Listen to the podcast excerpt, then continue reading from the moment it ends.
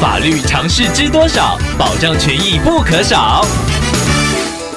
欢迎收听《法律知多少》时间，我们请到台湾瑞银法律事务所律师郑瑞伦来为您解答法律上的疑惑。各位听众朋友，大家好，我是郑瑞伦律师。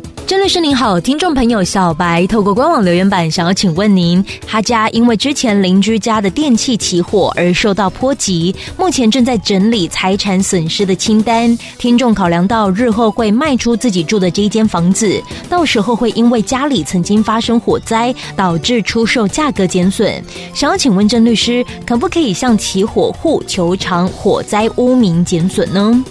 房屋被他人毁损之后，会产生价值减损。包括要修缮的直接减损，以及交易价格的间接减损，也就是交易上的贬值。这两种损害依法都可以向侵权行为人来求偿。在一般火灾的民事诉讼程序当中，原告主要有火灾责任以及损害赔偿数额两大区块需要来证明。这个都需要借由专业的机关来做鉴定，来厘清责任归属跟确定损害的数额。举例来说，本案中听众朋友提到的，如果担心房屋未来的交易价格贬损。那未来在民事诉讼当中，就需要经过土木技师、结构技师或者是不动产估价师来出具鉴定报告，来厘清房子因为火灾而减少多少的交易价格损失。以上希望律师的回答可以帮助到听众朋友，谢谢。